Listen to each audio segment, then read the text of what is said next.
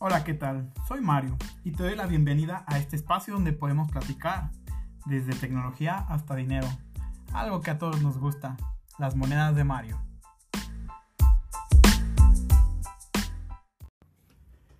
Bienvenidos una vez más a un episodio de las monedas de Mario.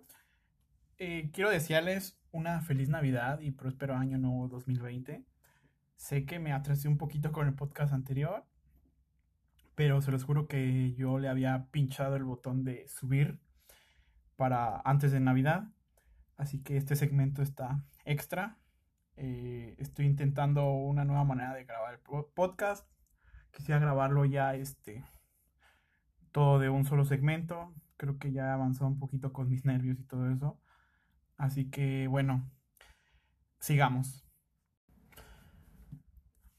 Hoy les traigo un tema muy rápido, de hecho tal vez va a ser un podcast corto, que es cinco obstáculos que tenemos las personas comunes y corrientes para ahorrar y cómo solucionarlos. Y estoy seguro que va a ser un buen propósito para este 2020 entrar en unas dos semanas.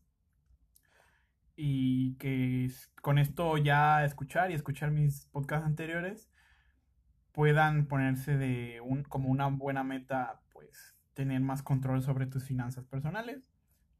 Bueno, voy a comenzar con el primero, obviamente. este, que es el primer obstáculo muy común. De hecho, creo que casi todos los que me escuchen se van a sentir identificados o se sintieron identificados en algún momento. A mí fue lo que me pasó. Y es creer que no tienes dinero para ahorrar. Creo que siempre tenemos la costumbre de que cuando vamos por nuestro salario, por nuestra paga, si nos dan dinero nuestros padres, lo que sea, pero el día que nos entregan el dinero, mm, primero que nada solemos traerlo todo.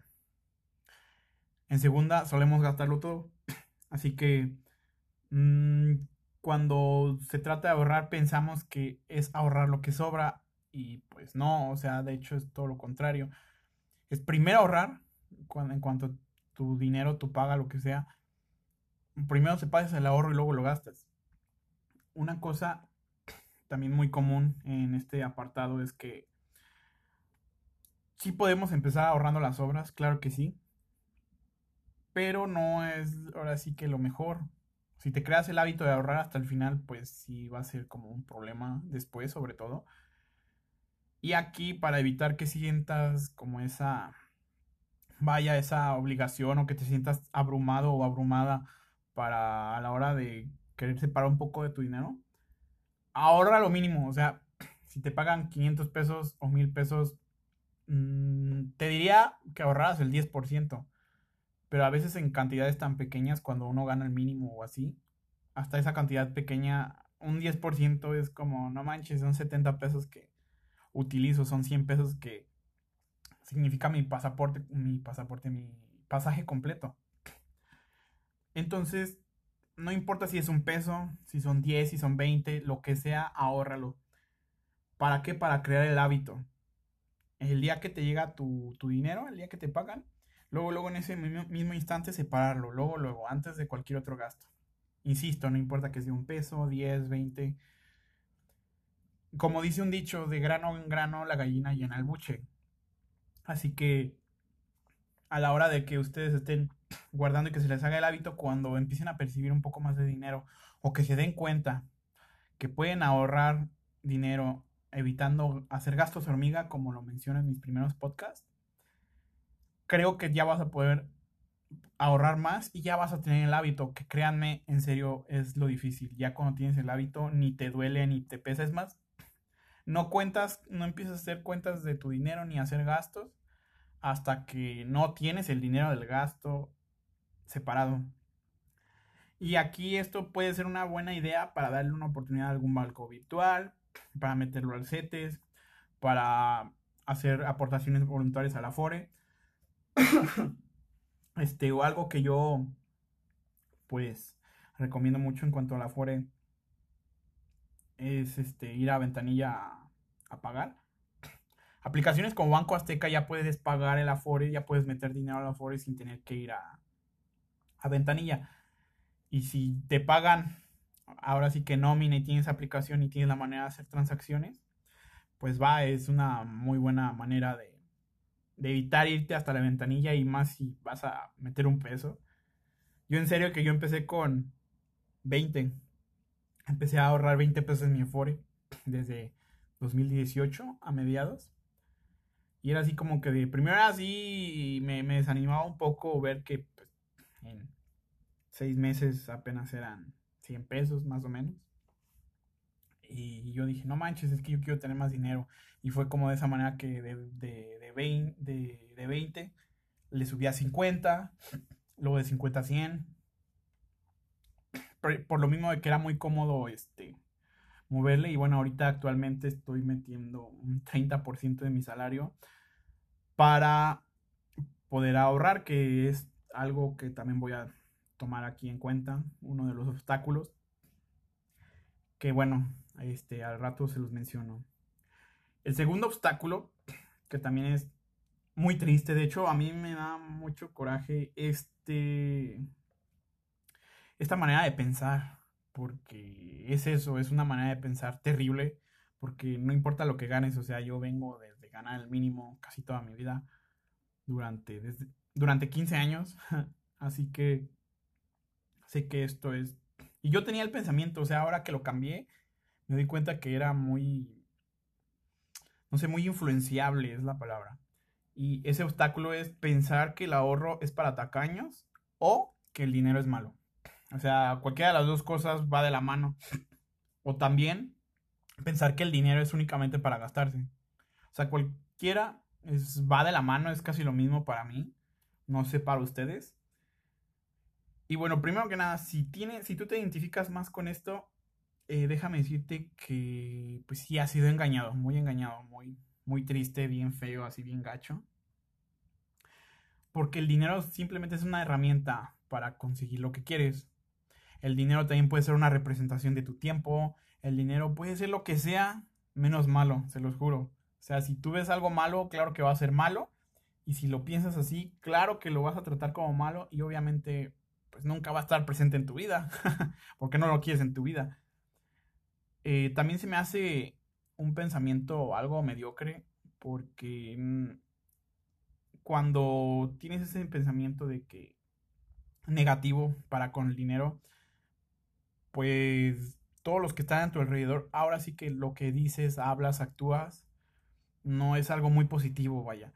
Y creo yo que siempre que actúas como negativo, así puede ser cualquier multimillonario, si eres negativo, para con el dinero, pues claro que se te va a ir, te lo vas a gastar todo, vas a ser pobre y pues vas a vivir amargado. Que no importa que no te hagas millonario, o sea, con estos consejos no te vas a hacer millonario, desde ahorita te digo, pero te va a ir mejor, te vas a sentir mejor y por ende va de la mano, vas a sentirte más aliviado económicamente y vas a sentir que tienes más dinero. Y bueno, eso para mí es ser rico. No sé, cada quien tiene su definición de ser rico o millonario. Y bueno, esto también va de la mano con algo de autoestima. Eh, decidí este, esta parte platicarlo con un par de amigas psicólogas que, bueno, es muy criticado la gente y el pensamiento de decir que, pues si piensas como pobre, te quedas como pobre, ¿no? O sea, casi todos buscamos justificarnos, casi todos de, decir, ah, es que me va mal porque pues el gato de la vecina se cayó en mi, en mi colchón y chingó todo mi dinero, pues ya. O sea, buscas pretextos, nunca es la culpa de uno. Y si algo tienen los la gente rica o la gente multimillonaria o lo que sea que ustedes quieran ponerle de nombre, siempre piensan en que no tienen derecho a nada, o sea, ellos se tienen que esforzar por todo lo que tienen, por todo lo que buscan. Si nacieron en familias ricas, bueno, eso será un tema para otro podcast, pero dicen que si una familia que es rica no tiene cuidado, a la tercera generación se desmorona deja de existir. Y la cuarta generación va a vivir en pobreza extrema. Porque no es en sí el dinero, o sea, te puedes ganar la lotería también y es más fácil que en dos años después de ganarte la lotería estés peor de que cuando te la ganaste. Porque el secreto no es tener el dinero, sino saber usarlo.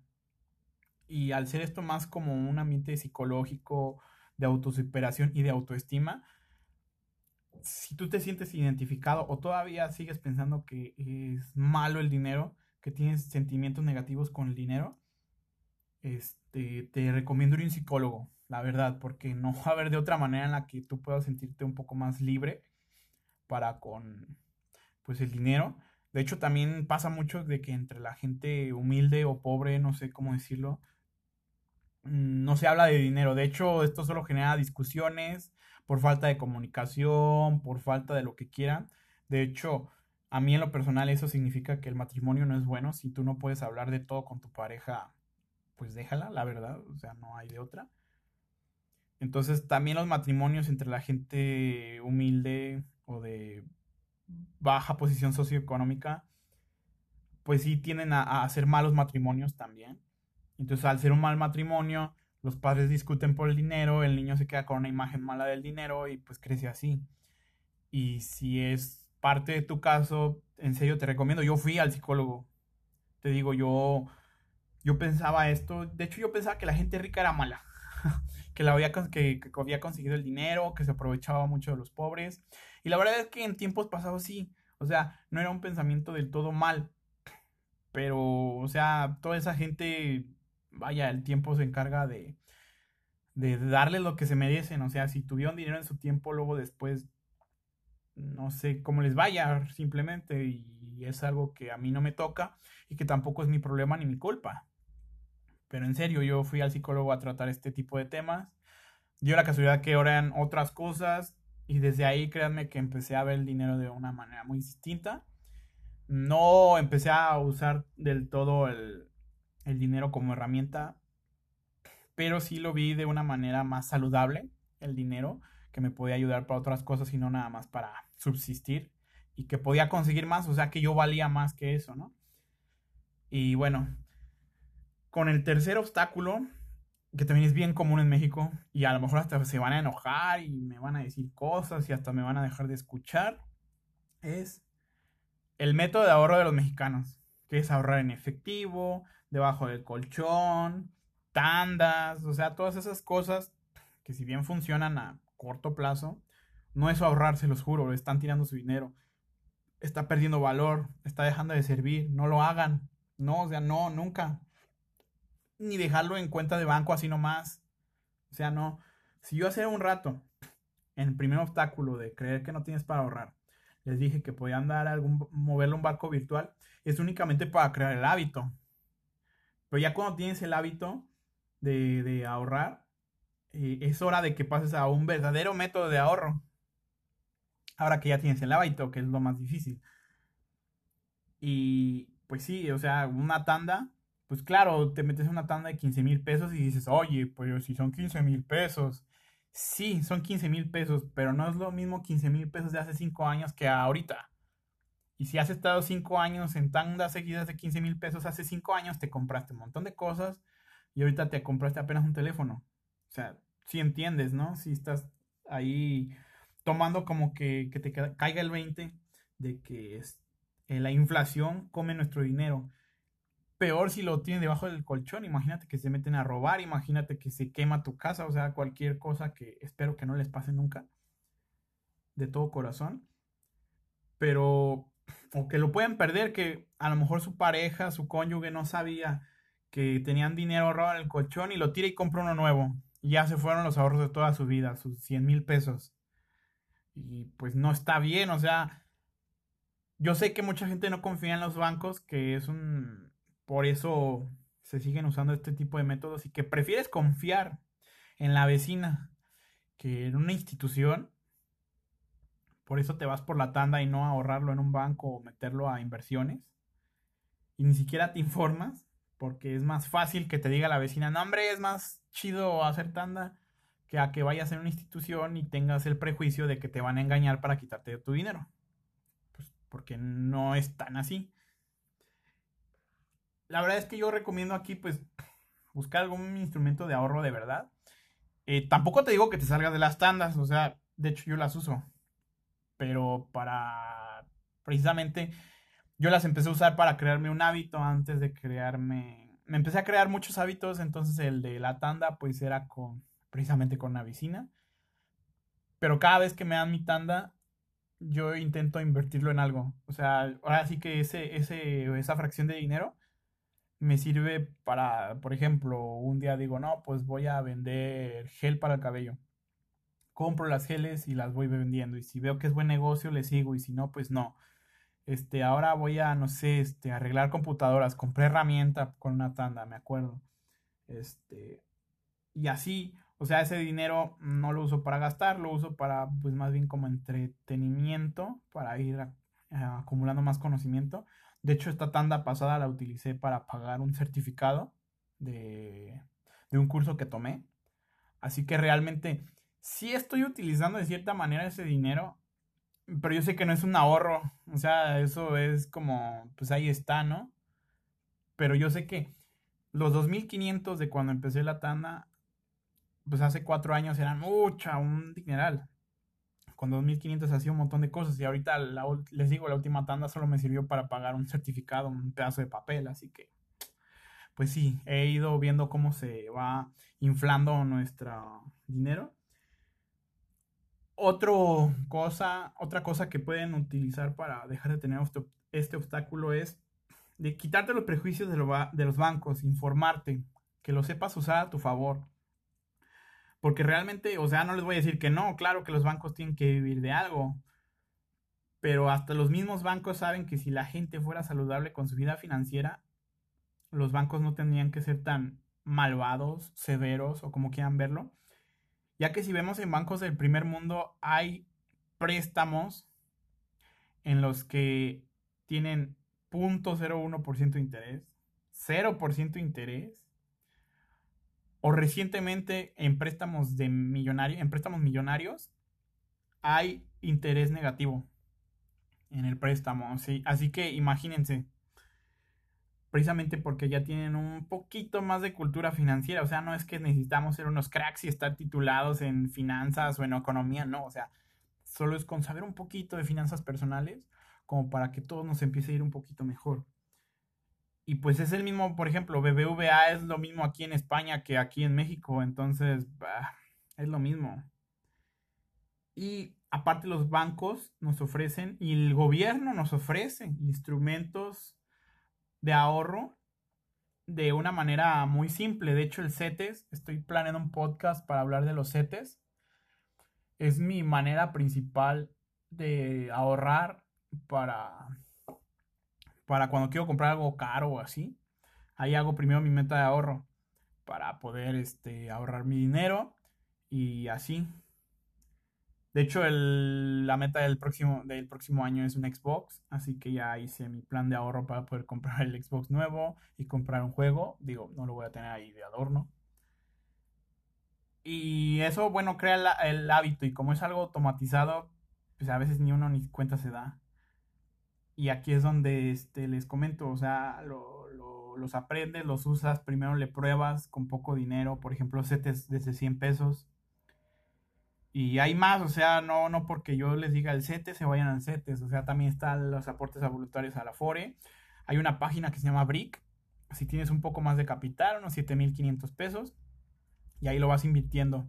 Son inversiones a largo plazo, mediano plazo pero las retribuyen mucho. Entonces, si tienes el dinero, eh, tendría un buen sentido que te empieces a dar vueltas por estos lugares. Fondeadoras, también prestar dinero también sale. Sobre todo si son fondeadoras ya este, establecidas, así ya sabes que no va, se va a perder tu dinero. A partir, creo que hay algunas que a partir de los 10 mil pesos puedes entrar. Yo sé que ya es mucho dinero, pero vaya, o sea, el retorno que te trae es muy grande porque yo sé que el riesgo es grande. El cuarto obstáculo, ya casi vamos a acabar, les dije que iba a ser más corto este, es gastar siempre lo ahorrado. ¿Y por qué es malo? Porque es un obstáculo. Hay gente que ya ahorra, pero ahorra únicamente para gastárselo. O sea, no ahorran para su vejez, no ahorran para algo de aquí a dos, tres años, no ahorran para el enganche de una casa, no ahorran para el enganche de un carro, o sea, ellos simplemente ahorran, no sé, una cantidad mínima de dinero para decir, ah, me quiero comprar un teléfono, voy a ahorrar 10 mil pesos. O como yo hace rato les dije del Xbox, voy a ahorrar 12 mil pesos para el Xbox y, ya. Pero 12 mil pesos, pues no es mucho si comparamos con lo que cuesta una casa, un carro nuevo de agencia, cosas así. Entonces, aunque sí llegan a cierto nivel de ahorro, tienen el hábito, pero solo se lo gastan, ellos no ven a más futuro, o sea, sí ven a mediano plazo, que es muy bueno. De hecho, estás casi del otro lado, si tú estás en esta situación, te lo juro que nada más es de seguir haciendo lo mismo que ya haces, simplemente algo muy, este, muy usado para resolver este problema es que, en primer lugar, si antes tus ahorros eran de un año, ahora lo hagas de año y medio. Que le vayas a, este, haciendo más grande. O tener un segundo ahorro, aunque sea más pequeño, no importa. Y ponerle metas. Por ejemplo, tú ya dices, bueno, es que yo ya le pongo metas a mis ahorros, yo me compro celular, me compro una computadora, me compro esto. Bueno, ahora tu nueva meta va a ser una meta más a largo plazo. Es decir, sabes que ya quiero comprarme un DEPA, ya me quiero comprar una casa, me quiero comprar un terreno, aunque sea. Entonces, le pones una meta un poco más grande, por ejemplo, ahora dos años, o le metes más dinero que a tu ahorro de gasto, que yo así le llamo, y puedas hacerte ese hábito para culminar con el ahorro para tu vejez, para tu retiro.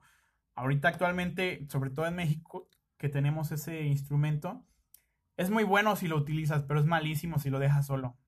O sea, si lo dejas solo te vas a retirar con el mínimo o hasta menos. la verdad.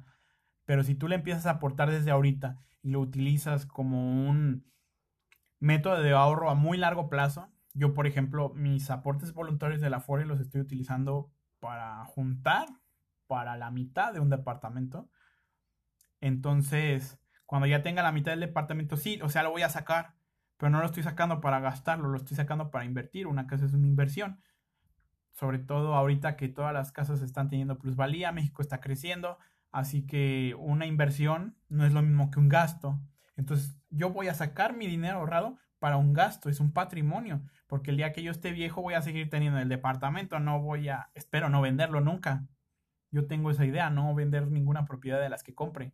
Así que si compro uno, dos, tres terrenos, pues los compro y no le hace que tenga que cavar un hoyo en la tierra, van a ser míos cosa que ahorita últimamente los millennials traemos otras ideas de viajar, de estar aquí, de estar allá, de no pertenecer a un solo lugar. Sin embargo, pues la economía y la gente y los negocios dictan otra cosa y la verdad es que a mí me gusta más ese mundo. Así que estoy bien, pues bien seguro de que este tipo de patrimonios va a perdurar mucho más que alguna otra inversión, igual que hasta un negocio. Entonces, bueno, ahí está ese, ese tip.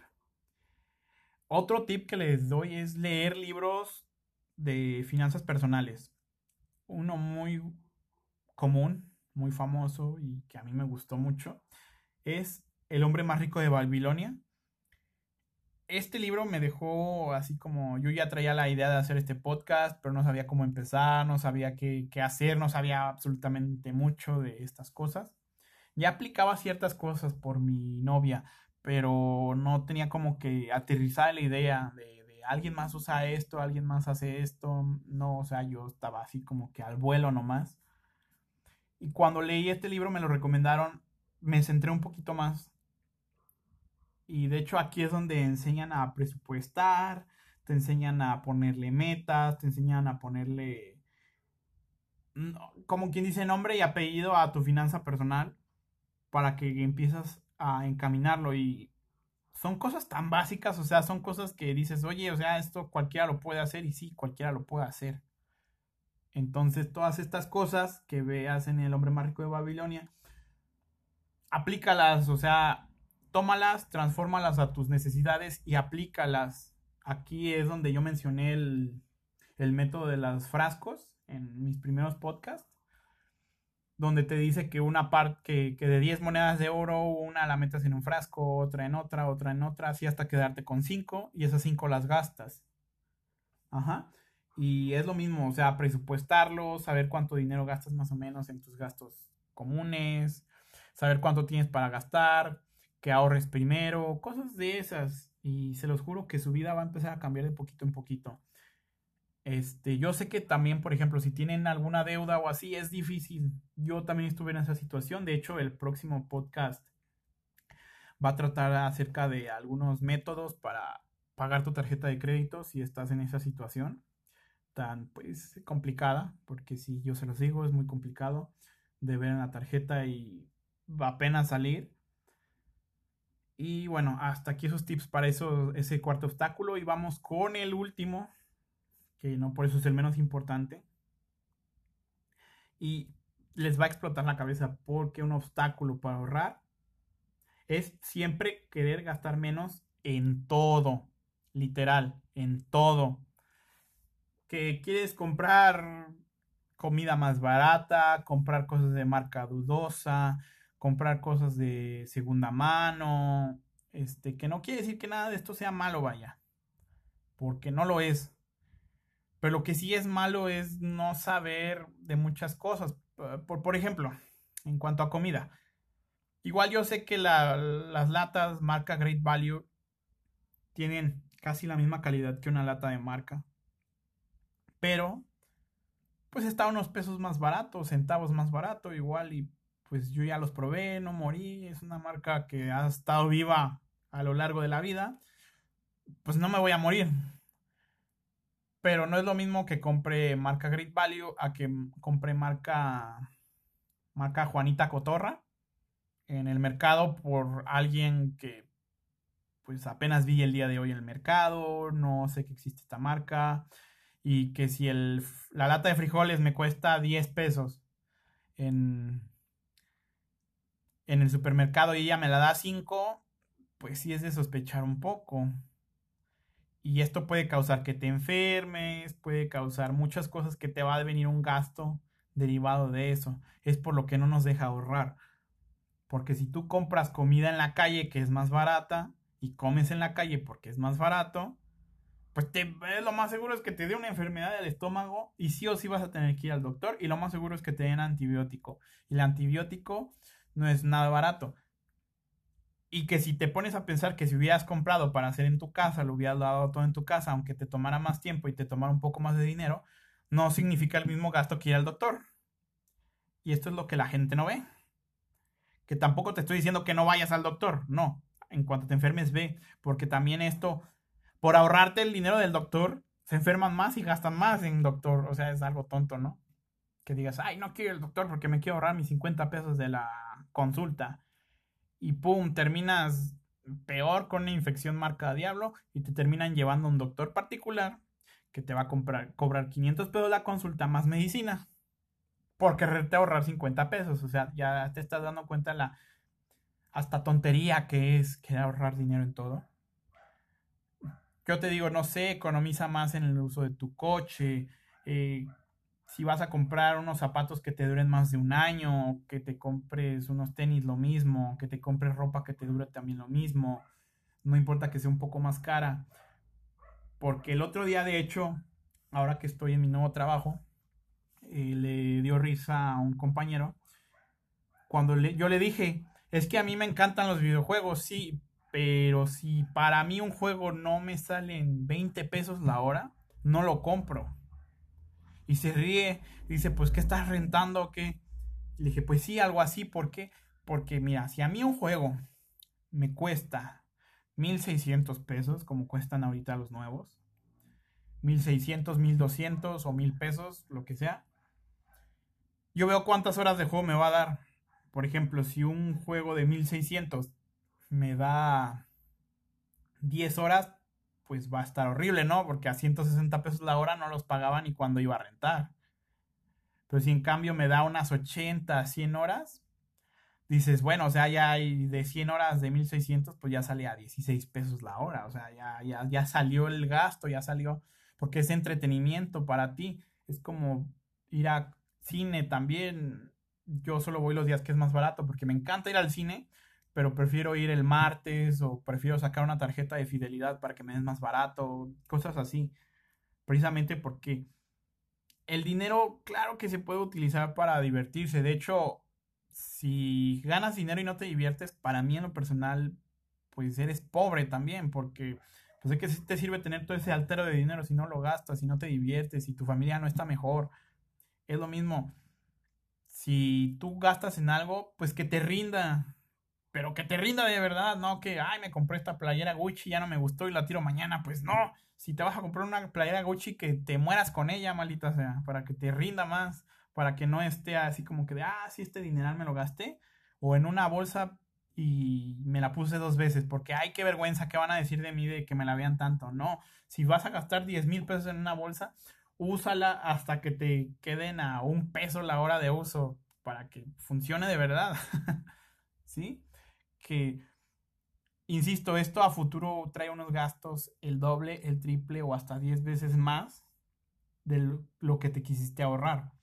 Así que si tú eres de la gente que se quiere ahorrar en doctores y nada más va a la tienda a comprar pastillas de la gripa, que se quiere ahorrar en X, en Y importantes, mm, trata de ya no hacerlo porque si ya con estos ejemplos aún no te queda claro, sí te recomendaría también este que si un día tienes la oportunidad de hablar con alguien mm, que tú consideres que tiene dinero, que veas por qué tiene dinero, que busques casos de gente que se hizo millonaria y más o menos veas tu estilo de su estilo de vida. Eh, yo hace poquito, unos días fui a visitar a un, pues no sé, alguien de clase media alta de aquí de mi ciudad. Eh, en un terreno gigantesco, tiene una casa grande, tres pisos, muebles muy bonitos. La casa de seguro la hizo un arquitecto. Y tú dices, no, es que esto es solo la gente rica. Y pues la verdad es que no. si tú quieres, te puedes ahorrar toda tu vida y hacerte una casa así. De hecho, yo no sé ni siquiera si él la hizo. Si a él se la regalaron, tal vez. O sea, a lo mejor él nunca gastó, él nunca tuvo el dinero para hacerlo y se la regalaron a alguien más. Y yo me di cuenta de algo muy gracioso. O sea, tú te imaginas, no, pues en esa casa debe estar preciosa. Sí, tenía unos muebles excelentes, tenía adornos muy bonitos, pero si me di cuenta de algo muy curioso es que en esa casa, aún ni que el dueño de la, el que vive ahí, porque tampoco sé si es del dueño, el que vive ahí le encantan los videojuegos, pero tiene todavía un Wii y un PlayStation 3. Y es como que de, o sea, ya va a salir el PlayStation 5, ya salió la Switch y tú todavía tienes esos juegos. Bueno, el, es que él se entretiene. O sea, todo, él le gusta Just Dance. Todavía salió Just Dance para Wii, o sea, imagínate. Qué, qué ahorro el no haberse comprado un Wii U y el no haberse comprado una Switch hasta el día de hoy por seguir utilizando lo que le costó el Wii. El Wii cuando salió aquí en México costaba 4 mil, 5 mil pesos. Imagínense si se lo compró desde día 1 hasta el día de hoy, cuánto no le habrá salido de rendimiento de esa consola. Igual el PlayStation 3. Aún y que salió carísima la PlayStation, ya son más de 10 años, si no es que son 10 años de que salió. Y es lo mismo, o sea, tienes una consola que te ha estado dando todo ese rendimiento hasta día de hoy y que solo te vas a comprar una consola nueva hasta que pues ya se te descomponga esa y digas, bueno, ya me compro una nueva, ¿no?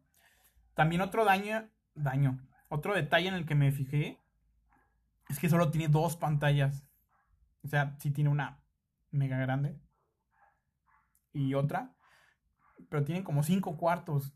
Y de esos cinco, solo dos tienen pantalla. Y una es la grande y la otra, pues, es una pantalla común y corriente. O sea, nada del otro mundo. Lo que sí me fijé es que tiene una cantidad enorme de libros y no de literatura así como que, ah, no, yo soy un intelectual porque veo, leo H.P. Lovecraft, no, yo soy intelectual porque leo a Paulo Coelho, no, es que no. Yo critico severamente muchos libros de autoayuda porque muchos no sirven, muchos son una falacia, muchos son una, pues sí, basura. Pero hay otros que sí sirven y hay que saberlos, pues, identificar. Por ejemplo, El arte de la guerra, 48 leyes del poder, El hombre más rico de Babilonia, Pequeño cerdo capitalista también es uno de ellos, que es más nuevo, pero no por eso malo. Y tiene todo un altero de libros de ese tipo también de cómo estar mejor contigo mismo, cómo pensar mejor, todo ese tipo de cosas que te das cuenta del por qué él no tiene más teles, del por qué sus consolas de videojuegos siguen siendo viejas, entre comillas, porque él no ha querido gastar más dinero, porque no es que sea codo, dudo que si él quiere el día de hoy comprar un Xbox, se compra la Xbox, si quiere comprar un Play 4 lo compra, un Switch igual. Pero él sabe cuidar su dinero, él sabe manejar su dinero y eso puede darme una pista de la que en la que él puede mantener esa casa donde vive. Por mucho que gane o por poco que gane, él sabe cómo mantenerla y él sabe cómo hacer que no genere un gasto, sino que sea más este una inversión, como les decía hace un rato, una casa es una inversión. Y es un gasto, pues claro, si no la cuidas, si tienen la costumbre de no sé, rayar las paredes, de meter gente que no cuida sus paredes, sus pisos y cosas así, y que a cada ratito tengas que estar pintando, tengas que estar limpiando diario, que tengas que ponerle piso nuevo, nunca sabemos qué es lo que puede pasar, un baño nuevo porque ya lo rompieron, eso es cuando se hace un gasto. Ajá. Y un tip último para quitar esto de siempre querer gastar menos en todo es que nunca, nunca, nunca escatimes en gastos para la educación, para la salud, para el bienestar. Ojo, no es lo mismo bienestar que entretenimiento. Y también el bienestar es donde hacemos muchos gastos inútiles. Esta es con mucha precaución, la del bienestar. Y alguno que otro aspecto puntual, como por ejemplo, no sé, si tú eres una persona que vive en silla de ruedas, pues claro que vas a querer tener una casa adecuada para ti, ¿no? Y esto es un gasto en el que no deberías descapitimar nunca. De hecho, esto entra en bienestar. Si tú eres una persona que, no sé, eres daltónica, pues igual no vas a pintar tu casa de un color que no ves, claro. Entonces, todos estos aspectos así como que puntuales pueden entrar en cualquiera de educación, salud y bienestar pero que sí van como que no son tan lógicas, no son tan obvias de decir, ah, no, es que este es de educación, ah, es que este es de salud, ah, es que este es de bienestar, o en bienestar, ¿qué tan necesario es? No, o sea, lo que de veras es necesario no es escatimes en gastos para que te dure mucho y para que puedas disfrutar más esto, para que sientas que tu trabajo te retribuye. Y créeme, en cuanto te empiezas a sentir mejor con tu dinero, es como un antes y un después. Sea, te lo estoy diciendo yo de experiencia. Cuando entendí todas estas cosas, fue como un wow, o sea, yo estoy tirando mi dinero, estoy haciendo un montón de cosas bien malas con mi dinero y todo el dinero que hice, me acuerdo que la primera vez que hice el recuento de mis gastos, yo a día de, hasta ese día en el que me decidí a cambiar un poquito mis finanzas, yo ya me pude haber comprado un coche del lujo, o sea, no quiere decir que un Lamborghini, no, pero un coche, no sé, un un Versa, pero la edición de lujo. O bien me pude haber comprado una casa barata. De todo el dinero que gasté en 7 años de mi vida. Imagínate qué, qué, qué, dineral. Como 300 mil, 350 mil pesos. Que gasté en, pues, puras estupideces. Y que si bien hubiera ahorrado, aunque sea un tercio de eso, ahorita no estaría sufriendo tanto por dinero. Que ahorita ya no sufro realmente. O sea, ya lo tengo todo controlado. Ya no me da ansia que yo pueda decir mucho de eso, de ansiedad, por lo mismo, por el dinero. Eh, ya no tengo la ansiedad, ya no tengo problemas, pues, de estrés, por lo mismo. O sea, la, la ansiedad y el estrés te causa un montón de enfermedades, un montón de problemas, que es más dinero para gastar porque te tienes que cuidar a ti mismo. Entonces, créanme, se los juro, empiecen a reflexionar esto. Eh, insisto con los libros, El hombre más rico de Babilonia, Pequeño cerdo capitalista, 48 leyes del poder, El arte de la guerra y derivados. En serio, en serio, les va a ayudar muchísimo para con su vida, para estar mejor también en su trabajo en general. Y créanme, cuando estén bien ustedes, todo su alrededor, su familia, su cónyuge, sus hijos, lo que sea, también se va a ver reflejado en que ustedes, al estar mejor, irradian esa mejoría y van a poder hacer que la gente haga algo mejor también para ellos y tengas un impacto. O sea, no nada más va a ser en ti. En cuanto sea en ti primero, se va a transportar a las demás personas de tu familia y créanme, es una satisfacción enorme ver cómo se prospera solo con cambiar de pensamiento, la verdad. Insisto, no te vas a hacer millonario, no te vas a hacer Jeff Bezos, no te vas a hacer Carlos Slim, pero vas a estar mejor y créanme, A mí no me importa tener un yate, a mí no me importa tener cinco Lamborghinis. A mí me importa estar feliz. Así que, bueno, me despido.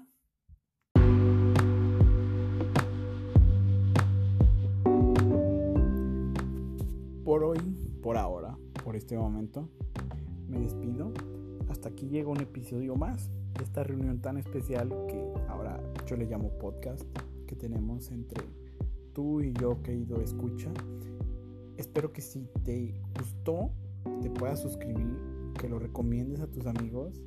Si tienes algo que platicarme, que comentarme o alguna sugerencia o queja, ahí está mi página de Facebook, que sería facebook.com diagonal dimesnap, así como se escucha. Es mi página, suelo publicar algunas cosas, algunos memes y ahí está mi inbox abiertos para escuchar, leer o ver cualquier tipo de sugerencia.